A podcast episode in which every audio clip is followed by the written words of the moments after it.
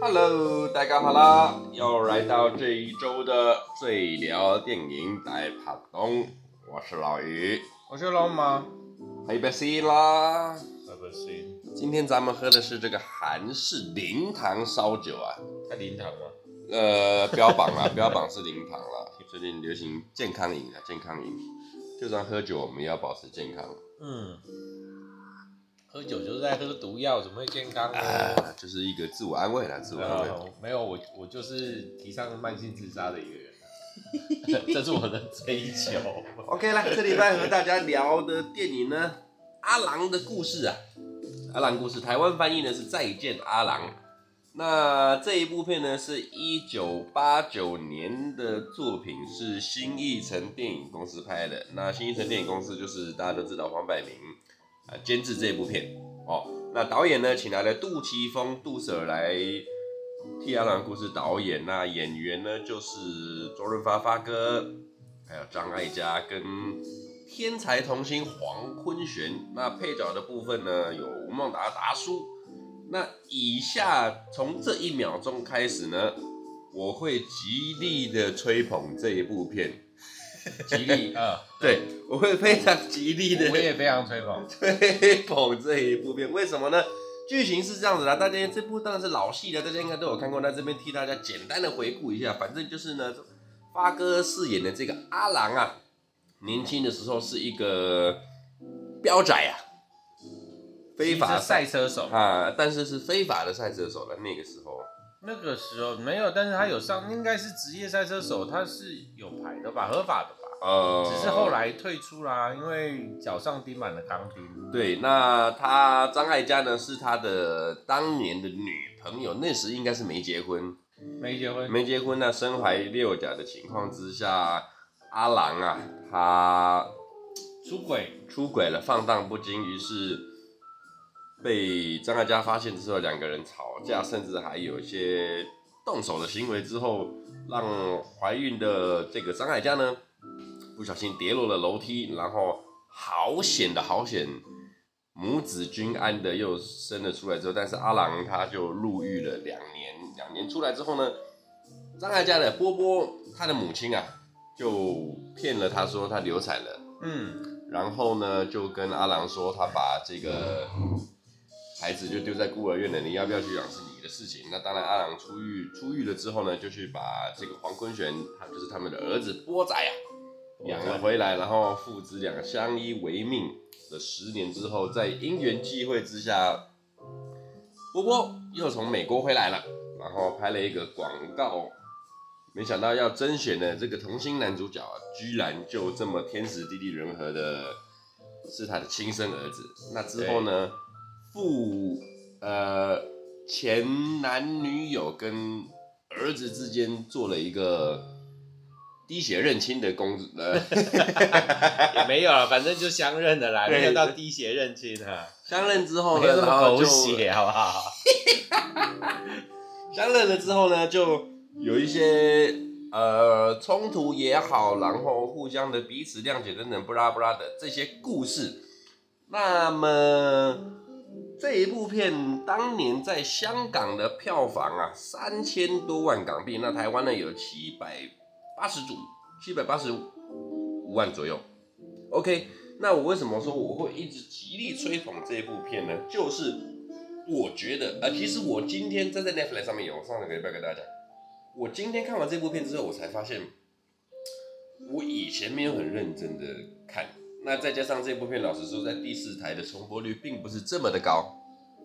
并不是这么的高。但是我会觉得说，哦，这一部片，你光是周润发、张艾嘉以及这个黄坤选三个人的这个三主角的部分，在那个时候都是他们演技正爆棚的时候。对对，就是你每个情感输出、每个镜头、每个表情、每一句台词，都是百分之百，甚至到已经到了百分之一百二十的输出给你，然后再加上，我很想讲一件事，就是除了三个主角以外，我先我们我们一个一个来讲啊。我先下手最想讲的就是第一个，我先想讲吴孟达达叔，嗯，达叔啊，真的很会演戏。他在这一部片里面，这个配角的角色呢，我觉得他带出来的效果是刚刚好，不多不少，然后又占了百分比是占的很好，而且达叔会让我一直觉得说他是真的很会演戏的配角。我常讲哦，在周星驰的电影里面，之前不忘记哪一集我有讲过了，有在认真演戏的演员呢，除了周星驰以外，他的班底里面真的有在认真演戏的只有达叔而已。就是他可以带给你的，不只是我在演喜剧，我是有认真在揣摩我这个角色。像你达叔，他里面很多，比如说《少林足球》啊，《破坏之王啊》等等这种，他也很多演的演那种比较落魄什么的，然后甚至有点要有很多的戏份是需要认真的，他这些都可以带给你。那你撇开他与周星驰的合作的时候，他其实跟刘德华、跟周润发合作了这么多部片，他的这个配角的角色 就更强你这样讲，我突然想到哦。刘德华那部片叫《追梦人》嘛，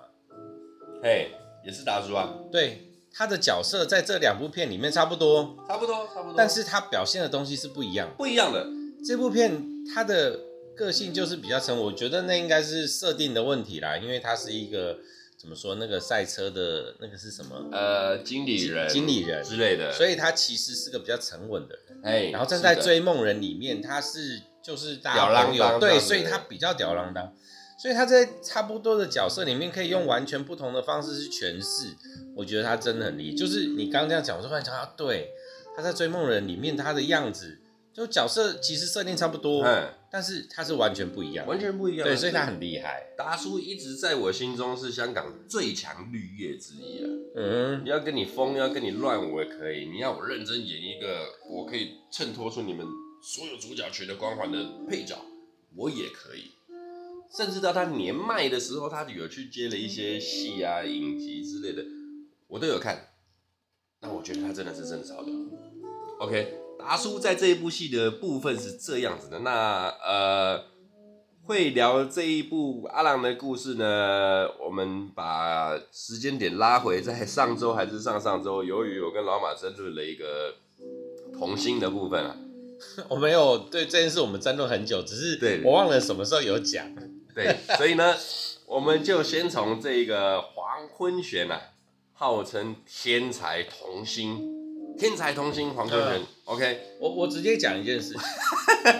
我我会讲说，对我来说，为什么台湾的童星或者是很多童星，对我来说都非常非常的不自然，跟他们不知道在干嘛。 OK，因为我们是不是很小，我们就开始接触黄坤玄在演的片，是所以对我来说，他才是合理，他已经就是天花板了。啊，所以你是以他为一个基准，对，因为你看他演的片，你你没有，你根本不需要去讨论说他的演技怎么样，因为你就会觉得他就是很自然的在他做他自己，你就会觉得他就是这样子的人。嗯嗯，你看他这部片里面，虽然说他是一个很夸张的人，哎不管说是跟他那爸爸的个相爸爸处的相处方式嗯啊，嗯嗯然后他的讲话方式，还有他的肢体动作，都非常的以我们看待现在小朋友来小朋友来讲，他就是一个夸张的人。哎他就是一个很调皮、很好动的人，哎但他又很聪明。哎但是这件事情，他如果不是他本色演出，他其实要做到会超难。很难难很难，没对办，法但是他做到了，因为我们在其他片里面看不到他这样的模式。哎，其他的片啊，不管说就因可能为比我较很讨喜的，对对之对类的对这对样子对，对，就是他不是他本来就不是这样，因为我们看过他很多部片，很多部片，不管是《鲁冰花》，然后《我的儿嗯子是天才》，我都非常的印象深刻。对，然后但是他在每部片里面演的东西，他呈现出来的东西都不一不一样。样不一样，但不一是样对我来说，他又都超自然，确实所以你已经会跳脱他到底演的好不好，他就是一个很厉害的人。所以对我来说，童星应该就是你知道，就是当你已经看到一个天花板的时候，那其他的东西真的都是就是以他为基准啊，以他为基准。 对，所以同性这东西真的不好说嗯啦，我也没有什么好讲那的。他在这一部片哦，老实说，他从头到尾，呃，该不该把它归类为主角啊？因为其实他在我觉得真的是照你前面讲的，这是一部三主角的三主片，角，因为他在就第是男主角、女女主主角角跟男主角， 但因为他本身他是在第九届香港金像奖的话，以这部片他是提名最佳男配角了，呃就是呵就是电影公司帮他报的是最佳男配角。嗯哼，但其实我个人认为，帮他报男主角其实也是可以的。我不知道，因为譬如说我们我们有我们偶尔会碰到一部片是双女主角或双男主角，嘿，譬如说我印象比较深刻，因为我前一部前前呃昨天才看一部片，那个之前一部片是《六月与安生哦，我知道，》，哦双双影后，双影后，对，然后我我昨天看了一部韩韩国的片，它的片名叫做《灵魂伴侣》，它就是六月安生的韩国版，所以我想到这件事情。啊那双主角的意思，我觉得他会比较站在对等的角度去看这件事情，嗯，但是在阿郎的故事里面，他们其实不对等。好，就是他一定着故事着重在哪里，他着重的是在阿朗这个人身嘿上，嘿所以我觉得他要报双主角可能比较为难，嗯，又或者是说他的剧本重点本来就这样，这个童心本来没那么重，只是因为他很厉害，越来越重所以我们越来会越重觉得说哦，好像他的。比例很大，那也也没错啦，嗯因为这就是一个三个人之间的故事是啊，是啊，对啊，所以我觉得没有报可能哦，因为我们也不晓得他们的规则是什么，到底怎么样可以报双主角或者是什么，不晓得。其实黄坤玄在这一部片哦，有一百分的话，他基本上已经达到一百二十分了。我觉得分数已经，啊，不需要用分数对去就去是衡量它的。我我我觉得这部片是非常非常少数，我们根本我我觉得我们根本不需要去讨论他们演的好不好的这件事啊，情，对，所以我就说我刚开始讲，我们这一部这今天这一集呢，对就是吹，而且你这样想，发哥的电影我们看很多，但是以我们的年代、我们的年龄，张艾嘉的电影我们看的多吗？呃我们其实相对没看到那么多，是因啊为它的那个比早期比例会更高一点。嗯，张艾嘉在这部戏里面有比较突出一点，是因为呢，我对张艾嘉的印象啊，嗯，都还停留在他的喜剧形象。就比方他常常哦我知跟道卖家他们对对对内对对内陆的对在玩这样对子，比较喜剧形象。那这一部片是我对他的认知，他会比较有认真在，也不是对啊认真在演戏的，没有，就是比较走剧情路线，对对对对然后他们的表现什么哦，会是比啊，较在突出，是因为啊，其实比如说你刚刚说喜剧类的，通常都是以男主角为重，嘿，然后去周围发生的事情，也就是说，他就算是站在女主角的位置，但是他还只是在陪衬着男主角，对，就是一个配菜了。像对当年最佳拍档，他其实也是就是陪衬着卖家跟对许冠杰这对对样对嘛。对啊，那在这部片，他就是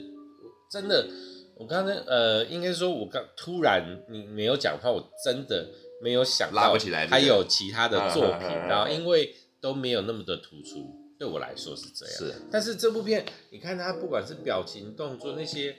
你会很清楚的就想，他好真厉害的啊，，对他真的很厉害，就是他的表情啊，然后那个情绪的转折，当什么台词都没有的时候，然后那个情绪的转折去带到他的那个表情、肢体动作，细腻哇，细腻。对，很少有一部片所有的演员让我觉得，包含到吴孟达这四个人，很少让我觉得，我干，你不丢台词给他，你都可以感受到他的力量，对啊，都可以感受到他们四个人的力量哦。所以尤其黄坤玄嗯，戏里面的呈现哦，天才儿童，然后能文能武真的这样子很厉，害然后他，我最揪心的就是他知道他被他爸赶出来，但是他还很清楚的知道他爸是故意赶他出来的，哦，我觉得那一段真的是，揪心啊，揪心到不而且行他们之间的那个动作的那个张力已经到。你根本不觉得他们在演戏，嗯他们是真的哎、真的你看那个爸爸打小孩，然后那个肢体动作，那个真的是人已经都飞起来了，真的是在打，真的是真的打是在打，就哇，那个真的是扎到心里。就只能只能讲说哦，好险，我应该是说这一部片就是他们这几个人下去操作，好险，真的好险，才能呈现出一个这么屌的作品。这这这时候我们就可以再玩，以前都讲还谁有可以扛？谁可以去？扛这个角色？ 呃，我个人觉得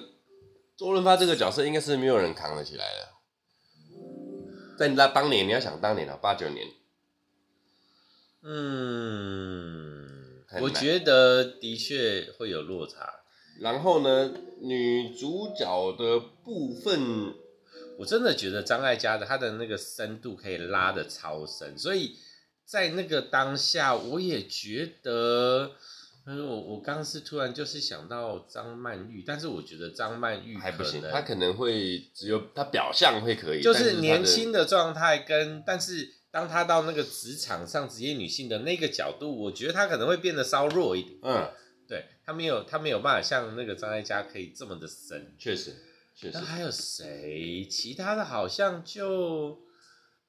都不太行。啊嗯老，实那说，其实这个也没有什么好讨论，因为搞不好他们就像我们之前讲的、啊，就是搞演不绎出好来的又不一样对了。对对，会有另外一个版本，搞不好又是另外一种不同的经典，也不一定。确实确实，对啊，确这实不好。说。那其实这一部片啊，张我有去特别注意一下，真的要特别吹的就是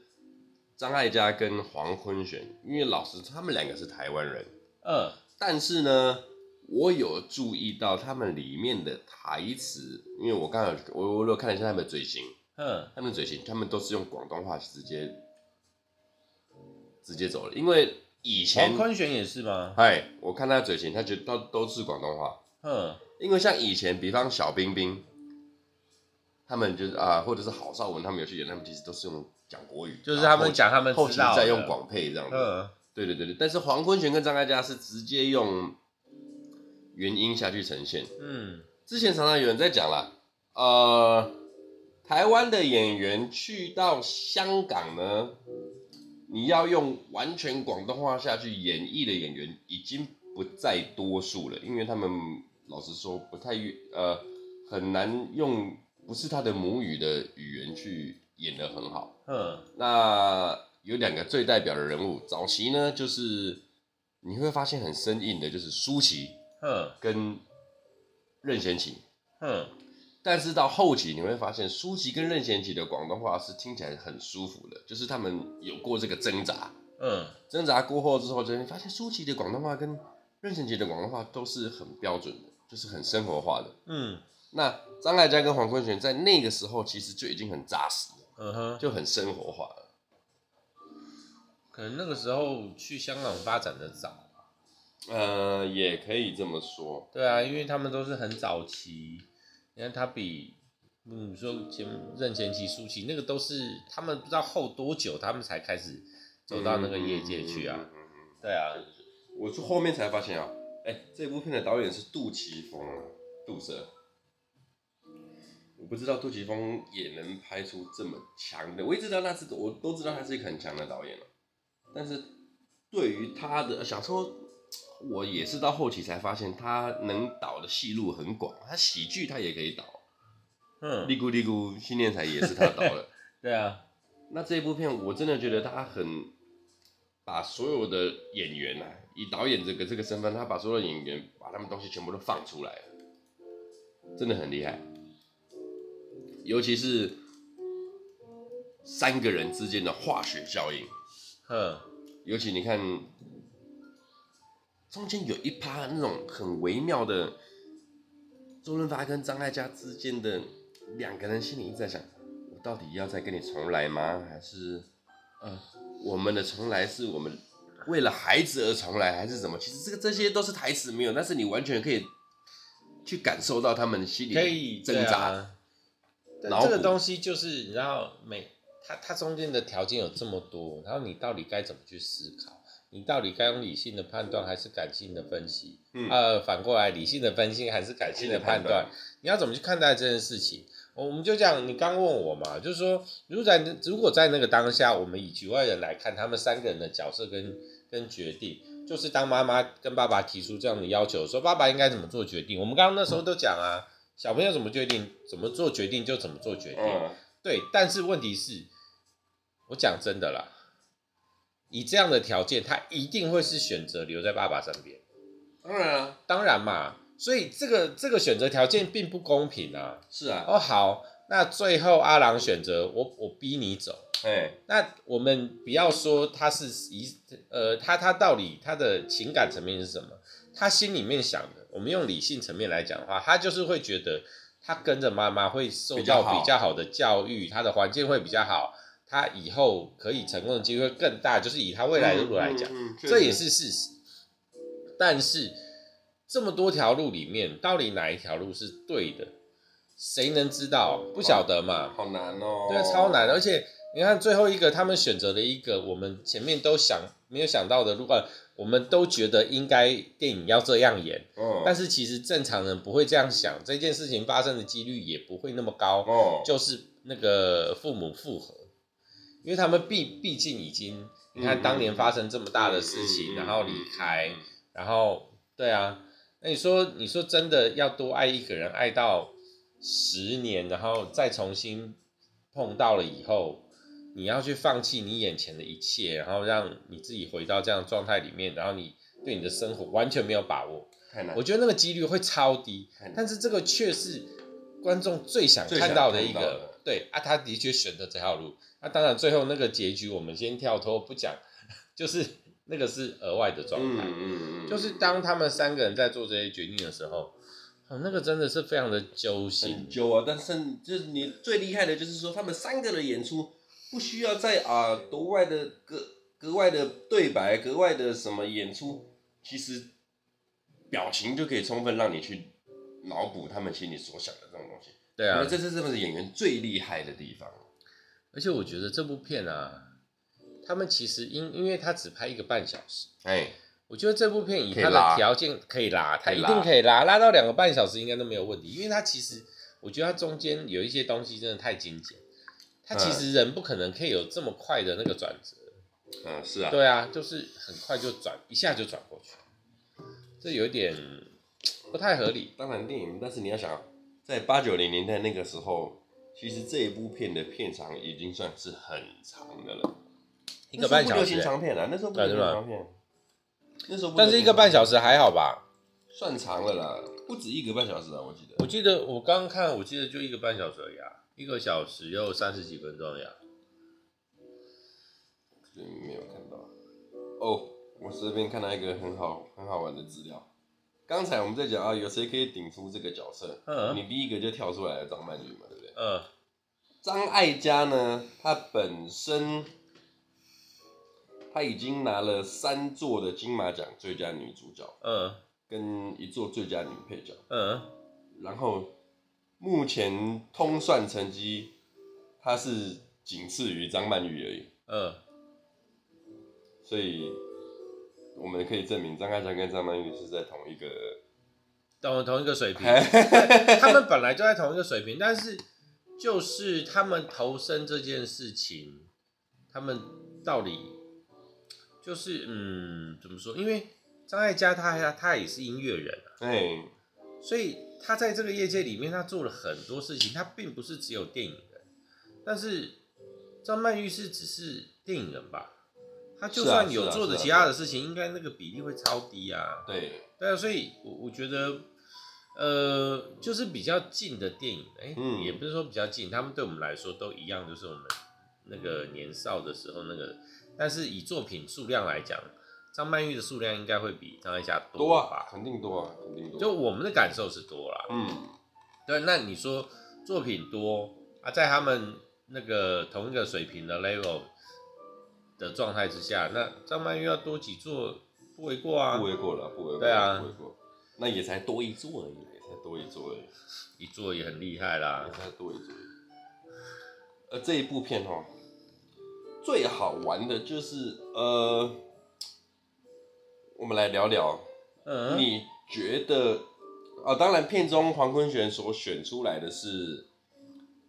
就是当然跟自己爸爸出生入死这么多年，不要不是出生入死了，也不是革命情感，就是两个人反就是有我有经过了我们这一段，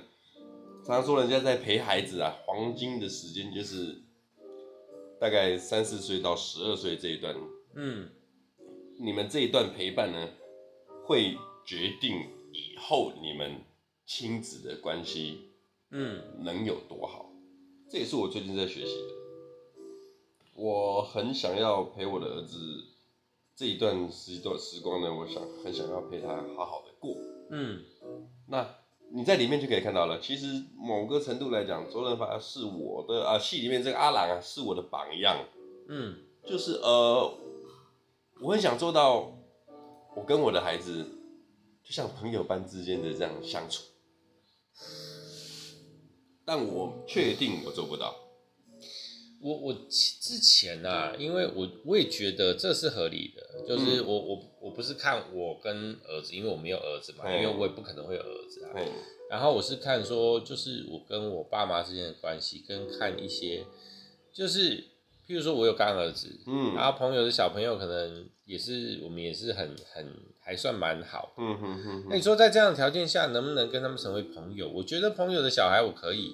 但是譬如说我跟我爸妈，跟我如果今天真的有小孩了以后，能这做件到事情吗，做不做得到是一件事情嘿，还有能不能呃好不好是一件事情。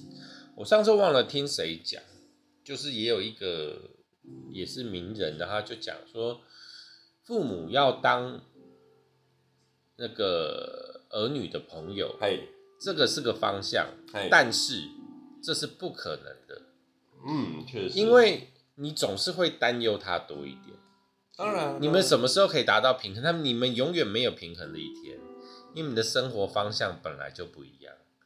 它在你生命中占了一个很重要的部分，嗯到后来会比重越来越重。嗯，但是反过来，你在他生命的比重只会越来越少。越少，那你们如果没有达到平衡，你们怎么当朋友？这很难，你你没有办法，没有办法嘛。哎，那你说放掉一切，谁做得到？没办法，没办法嘛，确实是你这样你可以完全不管他，你就把他当成朋友一个朋友看待，就是你今天知道他去做傻事，然后你就可能很简单讲两句，说你想清楚哦，哦那好，然后嗯后果自负对哦后果自负哦，你如果是他的爸妈，你做得到吗？呃，我本人应该不行，我我觉得我做得到啦，但是我也不敢说我可以做到百分之百，那对啊，所以真的，你说父母当成儿女的朋友，这个是个方向，但是说真的，你要做到的几率真的超低，而且这个也要有一个有一些条件，譬如说你的儿女他自己要够成熟啊，啊，对就啊，是他本身是自己是很聪完明的整的一个完很整的聪明的。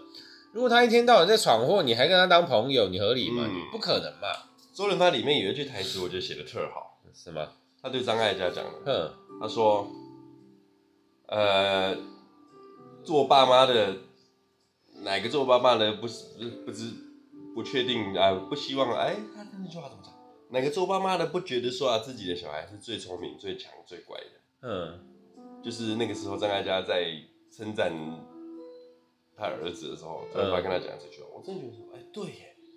我都觉得我的孩子都是比别人还聪明还是什么的，就是你会很自然的去觉得你的孩子是最乖的，最好的，哎，但是我觉得这也要，我我我觉得这是一个落差感，就是因为今天在片子里，在在剧中，阿郎的个性嗯是这样，所以他儿子这样，他觉得很合理啊，因啊为，他们个性很像嘛。，对，今天如果我换一个角色，如果你的儿子是这样的个性，但是你是一个很拘谨的人，那就不行了，你就会觉得我靠，我儿子怎么可以这么皮？我为什么控制不了他？那你要想嘛，阿郎在大街上把他的儿子的裤子脱脱裤下来，这到底是谁？哪一个父母会做这样的事？ 但你看他们这个父子间的这种关系，就会让我觉得说，我操，哎、你们真的很屌哎、你们这对父子的关系真的很强，就是外人看起来是会非常羡慕的、哎对啊，然后你看，如果说在这样的条件下，然后那个儿子他非常自己知道自己在干嘛，有自制能力，多然后好他在生活上所有的事情都可以把自己弄成，那这样会超棒啊！因为他照他自己的事性发展，他的他父亲没有阻止他，哎也是帮助他这样事情发展。有点美国风格来，所以是不是这样对对讲对对对对对，对美国风格。那所以他们就是刚好配在一起啊。但是如果说换一个人，如果说就像我刚刚前面讲的、啊，如果说这样的儿子碰到一个那个很严谨的父亲，然后觉得你这样都不行，我什么都要控制你啊，到后来呢，就是两个都不对啊。就两个人处的也不好，然后儿子因为对被啊控制，然后就可能就一反抗，所以没有什么真的对或不对。我觉得哦很多事情都是这样，适不适合，当两个朋友适合在一起，连亲人都是一样。确实，对啊，所以嗯，我不适合任何人。反正八哥跟黄坤玄这一段父子的关系呢，在这一部戏里面，呃，无可挑剔，无可挑剔。那我想跟你来聊聊哈，你觉得我我我先我先这样讲，嗯在合理的情况之下，嗯，你有没有办法，可能有一丁点线索的感觉的话，你可以认出你的亲生骨肉吗？没有办法，就比方说，阿姨张艾嘉在戏里面这个感觉，其实她一开始就有感觉，但是她也问题是捕风捉影之下，她才会重点是他看到他的出生日期，对，就是捕风捉影的情况之下嘛。因为他有很实际的条件啊，那个日期就是他生小孩的日期嘛，他自己很清楚。嗯就算是隔一天、隔两天，那你有可能报户口，我们不晓得香港状况是什么。嗯那如果刚好是同一天呢？那或者是只差一两天呢？嗯，所以你就会很合理的怀疑嘛。你不要说同同年龄，我都会去开始怀疑这件事情。啊，同一对啊年的，所以他当有怀疑的时候，他就开始去询问这件事情了。而且，嗯，哦哼其实他没有看到他身上有像他什么样子啊，因为他儿子对啊就是超像八哥的啊。对，嗯，就是在那个呈现上，啊，他就很单纯是因为出生这日个期，嘿对，所以他有怀疑，然后后来就他才会去问啊。那我再问你一个哦、嗯哼，你赞同他的，就是啊相认之后这一段期间的补偿的方法吗？就可能嗯，我买赞最好同，的你要给从哪我个买角最度强的看？电脑给你，你想什么我都给你，你不啦不啦不啦，反正我一定把最好的都给你。我赞同啊，你赞同？对，那如果你今天你是周润发嘞， OK 啊，你也觉得 OK？因为我觉得他没有超出太多的范畴，嗯譬如说他买了鞋子，买了衣服，买了电脑，对不对？然后带他去游乐园玩。哎，我们就讲这件事情就好了。我买鞋子、买衣服，对我来说，我就是买比较好的东西给你嘛。哎，但是事实上，如果说我就算是买比较不好的东西，但是一样是这些东西呢，那是不是其实结果是一样的？嗯，因为那不是价格的问题啊。我今天送你一双你需要的鞋，你今天就比如说你的鞋可能穿很久了，然后破，然后就是可能有状况，我送你一双鞋，满足你的需求。哎，那重点会在于这双鞋是二十块还是两百块吗？不会嘛，这没有差别嘛。可以哎这么当然对他来说，当然他会知道说，你哦你，能这给我双两百块的是比较好啦。 对啊，对啊，啊，对 啊。但它终究是一双鞋啊，对小朋友来说就是这样啊。他虽然说他在戏里面他有很强烈的那个金钱观念，说哦这双鞋多少钱或怎么样，嗯但是终究对他来说，一双鞋就是一双鞋，一件衣服就是一件衣服。所以真的了不起，要比较讨论的就是那台电脑。但是我们以电脑来讲的话，那个世代刚好是电脑崛起的世代，是啊，那让小朋友早点接触，这是某一个教育模式，让他可以去接触这些东西吧。嗯，所以没有什么错啊。你今天又不是说花大钱，然后去做，但让他做很多很奢侈的事情，嗯哼然后跟，他的生活状态完全不一样，我觉得那个才会有问题。嗯啊哈，但他没有做这件事情，所以我觉得非常的合理合。理，对啊，不是你如果有能力的话，你要买一件，对我们来说啦，就是呃，譬如说二九九的衣服跟两千九的衣服，两千九的衣服一定比较厉害啊。嗯，但是为什么二九九的衣服不能穿？但是终究结论来说，它就是一件衣服而已，所以我我觉得没有什么太大的问题啦。呃，理论上是这么讲，没有错，理论嗯哼上是这么讲，没有，但是中间有一趴的剧情，你有注意到的话，其实发哥稍显反感，但是我觉得那我我觉得那个是合理的，因为那是冲突，哎呀，太因为冲突我了，做不到这些事。是。对啊，那换言之，我那时候就会担心，那你会不会被这些所谓的物质上的这些离离扣扣，然后但是他反感的真的是因为价格吗？你说的是哪一段？电脑后面那一段，哎，他拿了嘟嘟回来以后，他儿子对他嘟对嘟啊，不嘟就完是全狗没有。吗？对不对？问题是那个不是价格的问题，那个是新鲜感的问题，呃，对对不对？对，就是对嘟嘟跟电脑来讲，哪一个新鲜感强？当然是电脑强啊。好像是欸，对啊，那我只是觉得他真的把那个部分放大了。嗯，对啊，确实，好而像且有你看啊，现在的小朋友那个山西像挂在手边，有山西什么都可以不要。那个年代呢，那个年代电脑是多难出现的东西呀、啊，那当个然诱惑有多大、宝啊宝对啊，啊，所以我我觉得那个不在这个部分不足以讨论啊，因为那个落差有点太大。其实这部片哦，应该是这样讲啦，连剧情都写得很好，就是最后把发哥写死，刚刚好。哎、我不是常在讲那个不合理吗？嗯，这部片有一个地方我也觉得他妈不合理，请问，你到最后面，发哥安全帽里面那个血真的颜色太淡了，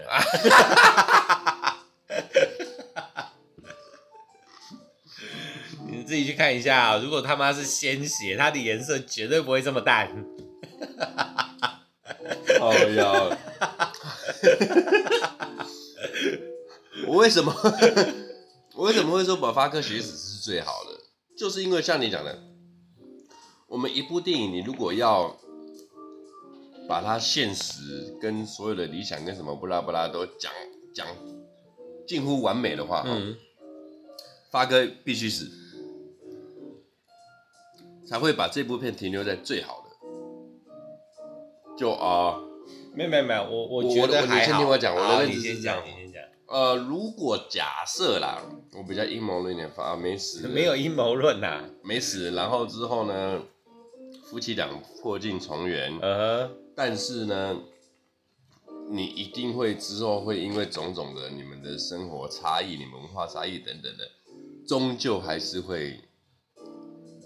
不好，呃但不好到什么程度，我这边就先不下定论。呃呵，那以小孩的观点来看，我因为跟我老爸的革命情感，我没办法，我一定选择你。我跟你感情真的是特别比较好嘛。你对啊妈妈在我在我这一段长成长的过程中，你本来就没有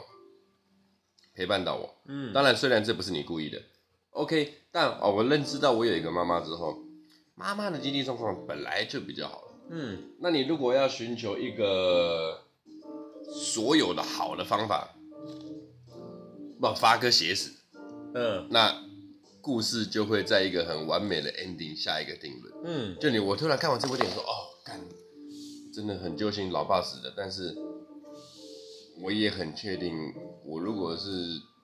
波吉波仔的话，没办法了，我就跟我这个妈妈相依为命。但是我在最后一刻知道，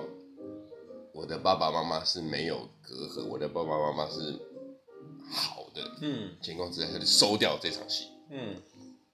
我的想法是这样子。嗯，甚至我个人觉得，这一部戏赛不赛车其实不是很重要。你硬加进去这个赛车元素，只是为了在最后 ending 的时候把发哥写死。嗯，然后呃我觉得我我们我我想的那个会跟你有点不一样。比如，第一个是，等一下我我先找一下，哦我我要找一个这部片到底多长啊、一个多钟啦，我为什么找不到？哦，一百零一分钟，嗯，就一个小时又四十一分钟。对，很长啦，长片啦。好，我我我们回到刚刚的问题，好，到底结局八哥该不该死？我觉得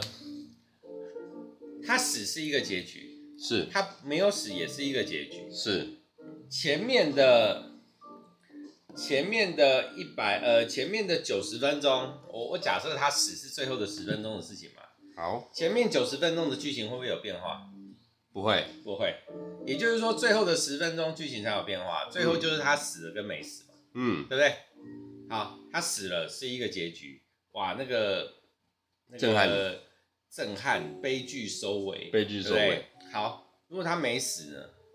你你刚刚讲的事情会不会发生？就是喜剧收尾啊。啊，好，你那所以我说你刚刚讲的事情会不会发生？我跟你说不会，因为他了不起就那十分钟，他哎，根本没有办法交代后面的事情。是啦是啦，他就是，比如说得了冠军，然后从此以后让大家会觉得开，这是一个美满故事的开始。嗯，电影结束在这儿那就太偶像化了。啊， 不是啊，这就是一个选择性的收尾而已嘛。我们并不可能去考虑说，不，并不可能考虑说，哦，那个，所以他们以以后后会怎么办？那对，就是哦，张艾嘉，因为他辞去美国工作，然后在在香港能不能找到一个那个公关公司或广告公司工作不晓得。那如果找不到工作呢？然后可能赛车赢了这一场，然后后面如果没有之继后续呢？怎怎么么办？啊，他们后面很不啦很不啦惨不会。啦呃那那那不是这部片要讨论的。啊，如果今天是阿郎的故事影集，这是第二集，后面还有十集要演。第二集、第三集，对那可能那可能可以讨论，但是没有啊，这不需要讨论啊。所以我重点是前面九十分钟的剧情完全不会变嘛，啊，所以主轴都不会变的状况，最后十分钟就只是只是很单纯你要怎么收掉这件事情。嗯，那怎么收掉这件事情对前面九十分钟有影有影响吗？其实没有嘛。只是很单纯的，当时的不管是编剧还是导演，他们想要怎么去悲剧呈现收尾这件事情，对啊，他让他有那个情绪的落差嘛，好不容易一家人要在一起了，结果没想到发生这种事情，对，这也是一个有张力的事情啊。但是是真的让他好好的，就是三个可以好好在一起，然后重新开始，这也是一个选择。但是我我觉得这个没有到那么重要不，真实啦，不真实。没有没有到那么重要啦。嗯，就像说，呃，你有没有看过那个那个什么，呃，嗯，很多的童话故事，其实它都非常的暗黑。啊，有啊有啊，对有啊嘛确实啊，那确实其实一样的道理啊，谁说那个王子救了白雪公主以后，他们就会幸福从美满事？的对啊，那请问你们的后续呢？生了孩子对啊之后就开始吵架然了。后那个白雪公主已经昏迷在那边倒在那边啊，王子为什么去亲她？所以王子可能有恋尸癖的倾向嘛。那这个都是可以去，不能说传导附会，但是那个都是可以有，你知道，那个都是有想象、有有想法的。你怎么去看待这件事情？所以就没有差啊。我们就是很单纯去接收这一百零一分钟里面要给我们的东西就好，嗯我我觉得后续没有关系。然后他们就对啊，这也不合理啊。对，搞不好他们就是以后呃一家三口，然后就去了美国，什么也不一定嘛。啊，也是啊，对啊是啊是啊，是啊所以，我我觉得那个还好，我觉得结尾算是很悲壮，反正很被撞，有那个情绪的起伏，但是非就常算也它可以不是这样的收尾，它是好结果收尾，我也不觉得会有影什么响那这部个片。对，就是对我来，对对我们来说，它呃那个可能收尾的地方没有那么印象深刻，但是这部片的好，我饱觉足得感没有够，已经很够了。而且无所谓的够哈，你就是刚才讲的故事性跟所有的演员的表达出来，再加上他的配乐，罗大佑的《恋曲一九九》嗯嗯，在这一部戏的穿插，我跟你讲，我从来不觉得这首歌好听过，但是在这一部戏里面特儿好听，我这部片这部戏我印象最深刻，从我第一次看这部片到现在已经至少二十年，应该有二十，有绝对超过二十年。八九年的电影，现在都二零二三了，哥儿，对啊，所以至少二十年嘛。我意思说，他最后面的那首歌，因为可能当时是看电影台或者什么啊，电影台播所的，以对我来说，我的印象非常深刻。那个最后那首歌中文版的配乐，我那个印象之深刻，乌溜溜的大眼睛，哇，那个真的是揪心。所以我刚才才第一次确认，哦，原来我可能以前看的都是国语国版，语版的，但是那时候我就开始想啊，他一开始那个那个那个谁啊，那个达哥，哦，他第一任那个电片子里面第一个女朋友是讲台语的啊讲台语的嘛，第二个是讲讲泰文泰语 的嘛。如果我们那时候看的是有配音的话，他到底讲的是什么啊、可能会换了，可能会换了，虽然也不冲突啊，呃，不冲突，确实不冲突。对，啊，里面有人讲国语吗？你说戏里面嘛，，对，国语，因为我们刚刚出现了台语、广东话跟泰泰文语嘛。那如果没有国语的话，嗯就很单纯的就是把广东话换成国语，然后另外两个还是另外还是一样就是还是台台语语啊，还是泰语对啊对啊对啊对的啊，话就没有重还好啦，还好，对，就还还好。好。但是不晓得，因为已经很久没看到这部片，其实真的很少看到。第四台重播率相对低了，对，啊，但是我对这部片印象超深刻，所以上次上礼拜才你你问我才我就突然讲这这就是部经片典，这就是经典，对啊，这真的是经典，就是会烙印在你心里面的。真的是没什么好挑剔，就是这四个四个主要角色哇，真的是没有什么好挑剔，就是很完美了，很完美。对，啊但就是是很爽。我看了一下哈，金像奖那一年第九届、啊，只有发哥，所有人都有提名，最佳电影、最佳导演、最佳编剧、男主角、女主角、男配角，布拉布拉，电影配乐什么的，得名的只有发哥而已，嗯哼，得名的只有发哥。那发哥十大华语片，哦，然后呢，我看了一下，其实也差不多，那一年真的是神仙打架啦。嗯，最佳电影的部分啊，导演的部分，杜琪峰他输给了吴宇森的《喋血双雄》。那《喋血双雄》也是发哥的片，啊，那那那部片就没有得到最佳男主角，对，所以那一年的最佳男主角是八哥打八哥。呃，我看了一下啊，当年的最佳男主角提名的有成龙的《奇迹》，吴耀汉的《飞越黄昏》没看过，嗯，发哥哦，发哥自己打自己，啊阿郎的故事跟赌神，还有许冠文的《合家欢》诶来。所以你刚刚说《喋血双雄》没有最佳男主角没有上，没有上，但是他有上最佳电影《嗯喋血双雄》，我没记错的应该是他跟那个谁，那个那个李修贤呐、啊。哼，哦对，然后呢，最佳女主角的部分，张艾嘉是输给了张曼玉的《不脱袜的人》这部片张艾嘉的不脱袜的人，啊，张曼玉哦嗯得，奖的是张曼玉，我想说 哎这嗯跟张艾嘉得奖是张曼玉。然后呢，黄坤选的部分啊，输给了梁朝伟的《杀手蝴蝶梦》。那你输给梁朝伟，连梁朝伟都去配都去配报角，都去报这些男配角，那基本上八九不离十啦，他已经是稳中稳 啦。有点降维 打击，对对对对，有点降维打击，不讲武德啦，不讲武德啦。你梁朝伟，你跟人家报这些男配角，你太不讲武德。我这个降维打击太真的是，对了，反正这一部片哈，呃，经典的东西我们就不应该让它停船。嗯我非常的好险，最近哦，虽虽然是我们前两集有在聊那个第四台的部分嘛，第四台跟串流平台的好坏，嗯那我身边真的要很感谢这些串流平台要上来，很喜这些串流平台很除了一支新的戏剧作品有出来以外，他们也不厌其烦的去把最好的旧的作品一直留在线上，嗯，我觉得这这这这是很很很屌。但是现在年轻人看电视越来越少了，嗯，但我我我自己就其实很我久有时候没看我有时候电视都很了，好奇耶，你这些串流平台啊，Disney Plus、Netflix 或者你刚刚讲的花那个哈米、Lite TV 等等，他们都不定时的都有丢一丢一些香港的经典的电影上来，但我就很好奇，到底受众的人有多少？它就会是固定受众啊。嘿，就比如说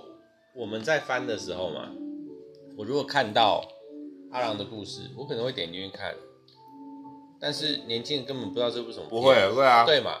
除非他们要做什么研究啊，或者什么啊，就哎、发哥的片就嗯，全部看，嗯嗯嗯就才有这种可能嘛。譬如说，我我每讲到黄坤雄，我要讲一部片，那个《爱的世界》，刘松仁、黄坤选，嗯这部片对我来说也是非常非常的印经象典深刻，也是非常的经典。嗯，但是我讲真的，这部片在就算在电影台上播，也很少，很多很就是很多人一定是根本不知道他曾曾经这部片，然后就直接跳掉，是啊，更不用想说年轻人会再去看到他什么。但是我觉得这部片真的也是很很经典啊，经很典，经典，对，反正经典就是让它永远的流传下去，这是我们能做的事情，这也是我当年开创这个频道的。就我们上次讲的嘛，经典之所以对于经典之所以对我们来说是经典，就是因为我们一它一再的在我们心里面的磨练，嗯，对我们的磨练，然后是啊磨的磨的，对我们来说它就已经是经典了。那年轻人不会有这样的机会啊！啊，这倒是。你，看，不管是现在的电影、现在的歌曲、现在的戏剧，它的那个汰换率之快之高，就你你没有办法去那个嘛。确实，对啊确，实。OK 啦，反正阿郎的故事呢，非常推荐给大家。它就是一个从演员到剧情，到它的所有的镜头呈现，所有的配乐都是一百分的作品。我敢这么说，都是一百分的作品，无可挑剔，无可挑剔。非常推荐给大我家。我我要讲的话，我就会讲说，我只能说这部片他们的强度已经，他们的自然程度已经到，我真的觉得我在看他们的故事，嘿我，根本不需要去讨论他们的演技，对，他们就是在表演他们自己。这倒是然后你会觉得这些东西都是真的，虽然说虽然说他们有的时候那些动作、语言、肢体什么都很夸张，没有，你就会觉得这就是他们，这嗯真的就是这样子，你完全没有任何的怀疑。确实，确我实，觉得真的确是对他，他会让我记得二十几年，这这不是就是经典对 classic。对， OK，这个礼拜就到这边，欢迎你们再去看，一直看，一直看，一直看，一直看都没有。刷个两次啊对啊三次啊刷哇个两次其实很多那个很重点的爽那个戏份都一定要看啊对。对啊，好，这礼拜就到这边，我们就去喝酒，各位再会啦。下周见。乌溜溜的大眼睛，是是什 么？乌溜溜的黑眼珠， 你这么乱 唱。Sorry, sorry.